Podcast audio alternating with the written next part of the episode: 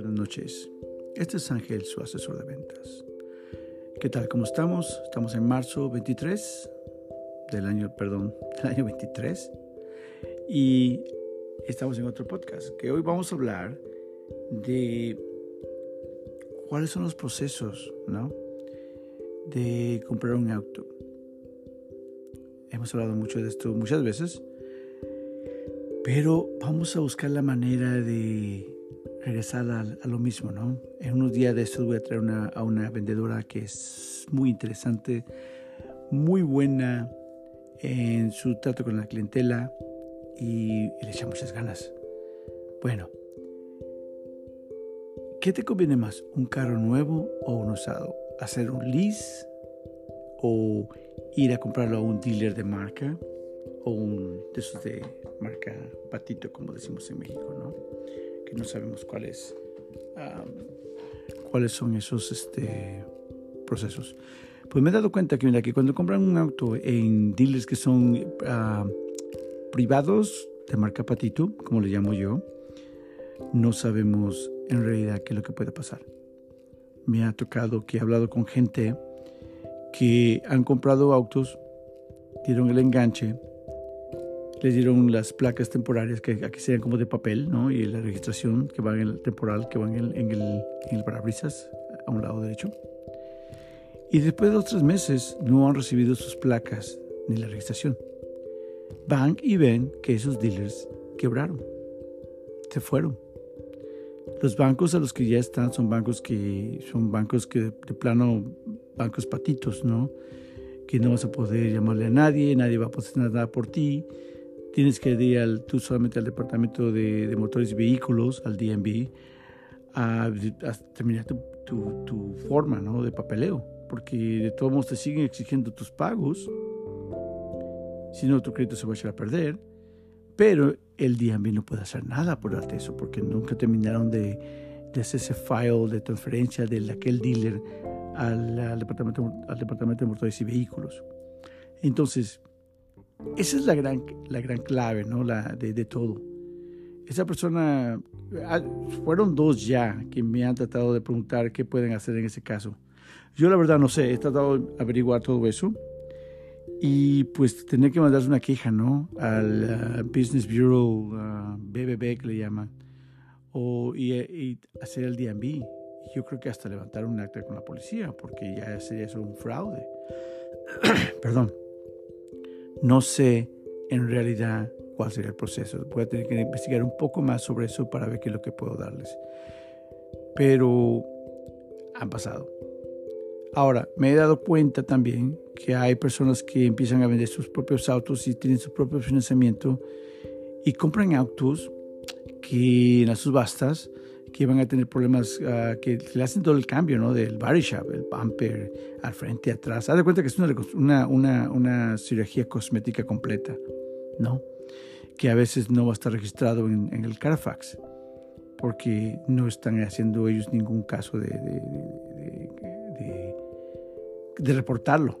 Hacen todos esos cambios en el auto y tú cuando comprarlo, te lo llevas, pues no te vas a dar cuenta si le hicieron o no le hicieron algún cambio a ese vehículo me he dado cuenta de eso también, ¿no? Que digan, no, el carro está en perfectas condiciones mecánicamente. Pues sí, pero ya un, ya una, ya un accidente, ¿no? Luego dicen que los, las bolsas de aire no, no explotaron en ese accidente, el carro todavía está bien. No sé, yo la verdad no, no confío ya en un auto que ya tiene un accidente y, y, que en el Carfax no te vaya a salir un reportaje, un reporte de, del accidente como que hay algo más chueco, ¿no? O sea, no, no, no, no es nada como comprar en un dealer. Digamos Honda, Toyota, Ford, Nissan. Dealers que ya están reconocidos, dealers grandes, ¿no? Que también se pueden ir a bancarrota. Ya ha pasado. Pero queda la compañía respaldándolas, que te ayudaría en lo más que se pueda, ¿no?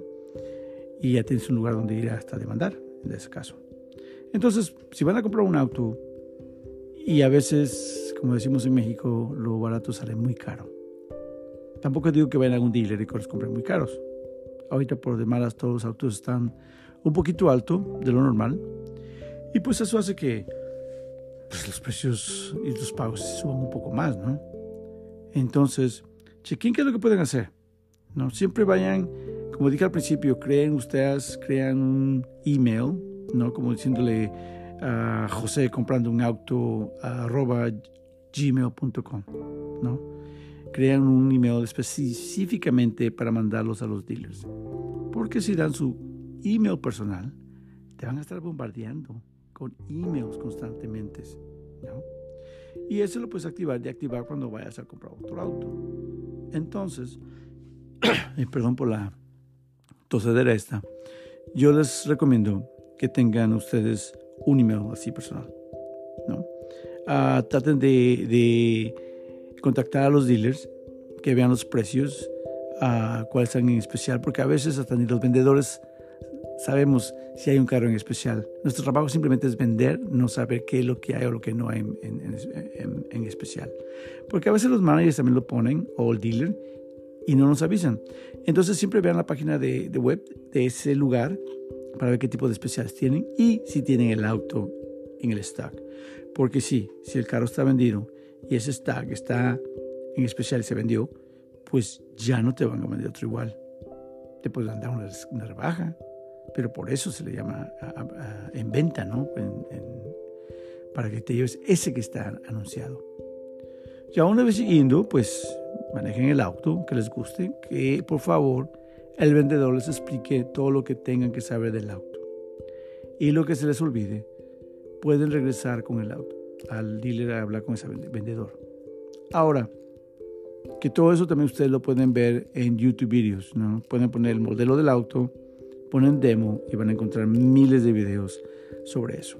Que a veces es más fácil en la comunidad de tu casa poder mirarlos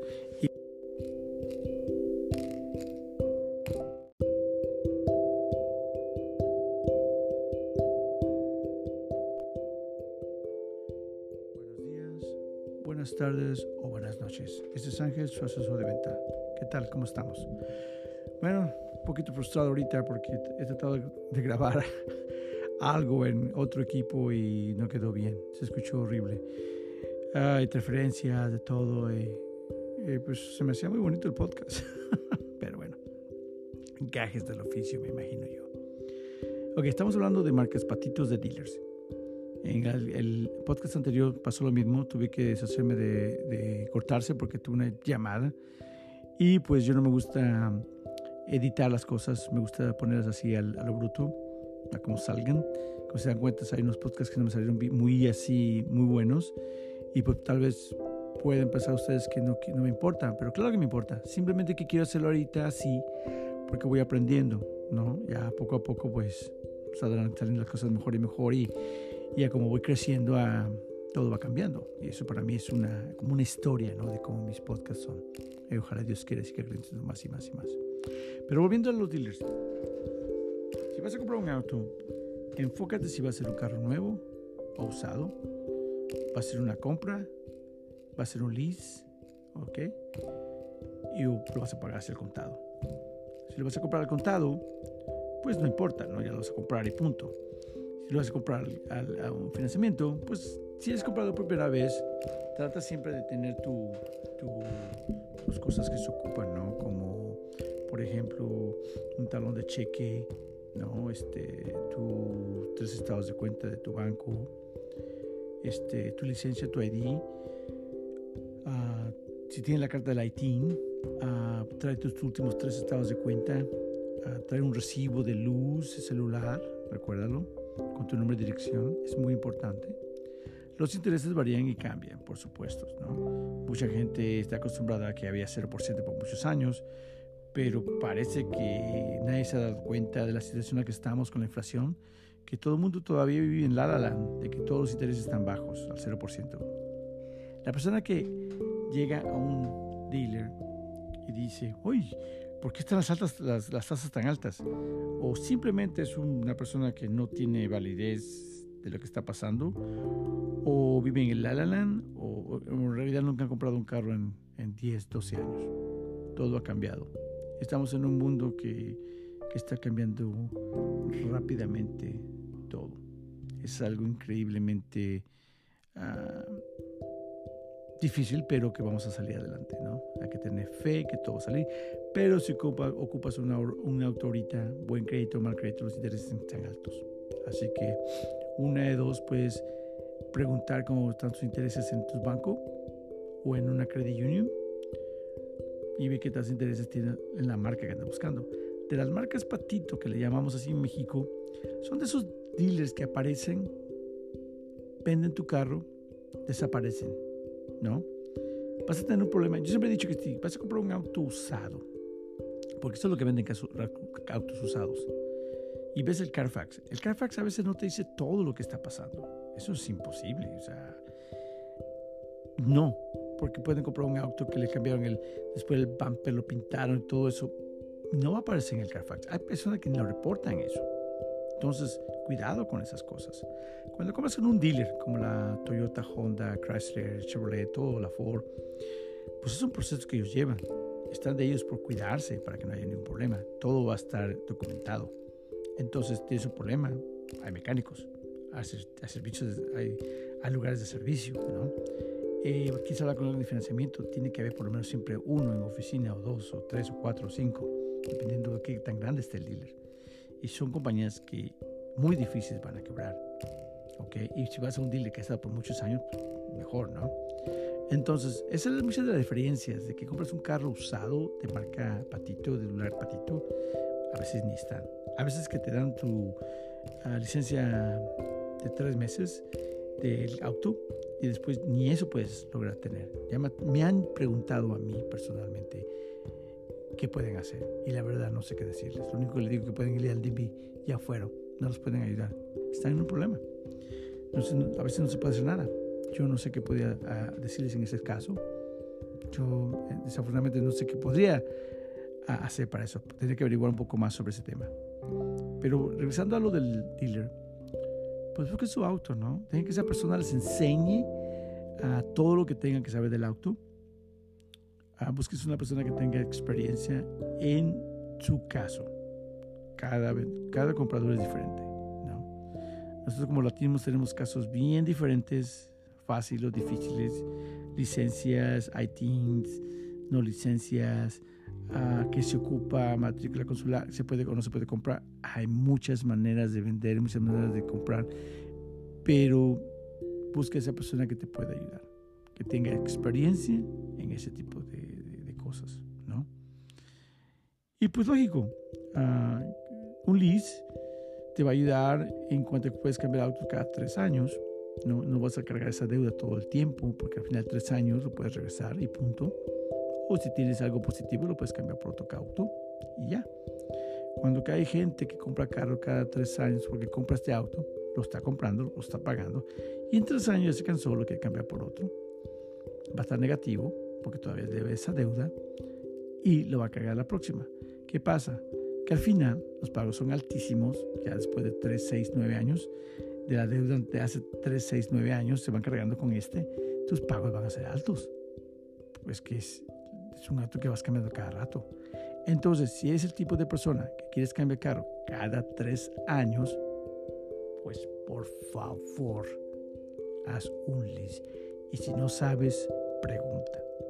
¿Ok? Que para eso están los vendedores, para que te guíen. Porque es una... O sea, yo tengo ahorita dos autos que tengo y los compré porque los se los voy a dar a mis hijas, ¿no? No hay mejor auto que el usado para mis hijas que el que yo compré que lo estoy manteniendo para mí, yo voy a hacer un lease después de esto. Sí, voy a tener el carro que yo quiera, pero va a ser un lease. Y lo voy a ir cambiando. Porque al final el carro no es tuyo hasta que no lo acabas de pagar. Simple y sencillamente. Y si al final el auto que haces un lease te gusta, pues puedes comprarlo. Hay un residuo de tres años de que le quedaría dos o tres años para pagar. Puedes financiarlo, lo puedes pagar en cash. Así de sencillo. Las gente que hicieron un lease antes del COVID salieron ganando demasiado porque el residuo de esos carros quedaron como de 12 mil, 15 mil, cuando esos mismos carros ahorita en el mercado están por 30 mil, porque como no hay autos, el valor de esos autos subieron. ¿Me, explico? Entonces, dependiendo qué tipo de casos haya. ¿No? Para mí, en mi caso, un lease es fenomenal, porque me gusta cambiar carros cada tres años, pero quiero tener la deuda todo el tiempo, o sea que todo ayuda en esas cosas. Así que ya saben, de las marcas patitos, hay, puede haber muchos problemas porque no tienen servicio, no hay mecánicos. El financiero, el, el, señor, el, que te hace el papel de financiero es el mismo que es el dueño, es el mismo que se recocina los carros, es el mismo que te va a enseñar todo. Es el mismo que hace el advertising, es el mismo que te, que te llama, es solo una persona. Sí, esa, persona va a ganar muy buen dinero, qué bonito, pero el servicio, yo no sé. Solamente que me den un auto demasiado bueno, pero no hay un auto usado que no vaya a tener problemas. Es imposible. Así que tengan cuidado con lo que compren. Y en un dealer, pues sí, carros usados hay de carros usados, ¿no? Si vas a encontrar un carro con 85 mil millas que te lo venden como en, no sé, 40 mil dólares, pues, pues, yo creo que nomás no vale la pena, ¿no? Porque pues estamos hablando que en 5 años el carro va a tener 150 mil millas mínimo, mínimo, y tu carro se va a devaluar. sepan lo que tengan que comprar. Pregunten. Busquen a un vendedor que los ayude, ¿no? que tenga experiencia que ya tenga varios años en ese dealer, que sepa cómo se mueven las cosas ahí. Yo no estoy en contra de que agarren a un vendedor que es nuevo, pero ese muchacho o la, muchacha no tiene experiencia y no te guía, busca una persona que te pueda guiar, ¿no? Hasta hablar con un manager si es posible. Pero tengan en, en consideración que hay que darles también la oportunidad a ellos. Y del auto cuando lo compre, pues pregunten todo lo que tenga que preguntar, ¿no? O sea, tiene mucha tecnología y si no les explican o si les explican más o menos, pues usted siempre tiene la opción de buscar en, como en YouTube videos ¿no? Ah, sobre el auto. Bajar los videos y verlos a cada rato y aprenden ustedes mismos. Porque les van a enseñar, pero se les va a olvidar. Vuelvo a lo mismo. Solamente estoy terminando el podcast que empecé anterior. Uh, por desgracia había hecho uno muy bonito hace rato, casi como una hora. Y te lo más lo resumí. Ah, me quedé un poquito frustrado por eso, pero aquí estamos. Vamos a hablar de, siguientes, ah, de muchos temas diferentes. Ya no quiero hablar nada más de autos. Mi, mi nombre va, siempre va a ser Ángel, su asesor de ventas, pero puede que le cambie después a un futuro. No sé qué nombre le voy a poner, simplemente le voy a llamar Ángel. Ese sería mi nombre. Y hablar de todos los temas. Por ejemplo, uh, ayuda personal,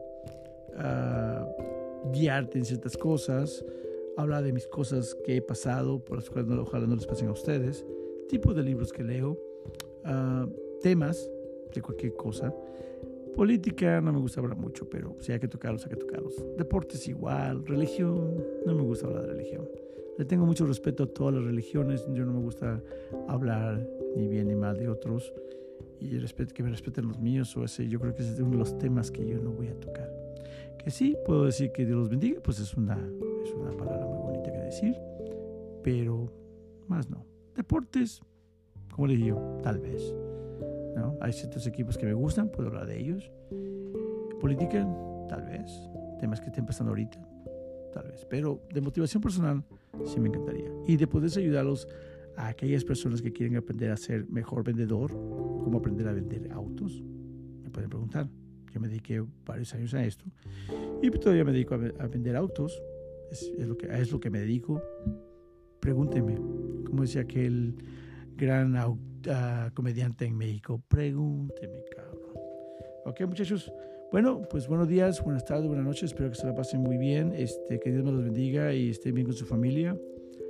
Hay que echarle ganas. La vida sigue. Hay que sonreír aún en los momentos más difíciles, siempre que tener esa sonrisa porque al final puedes estar caído, pero te tienes que levantar. Y no es nada más hermoso que levantarte con una sonrisa en la boca para dárselo al enemigo que vea cómo estás. Que seguimos adelante. Buenas noches y hasta luego.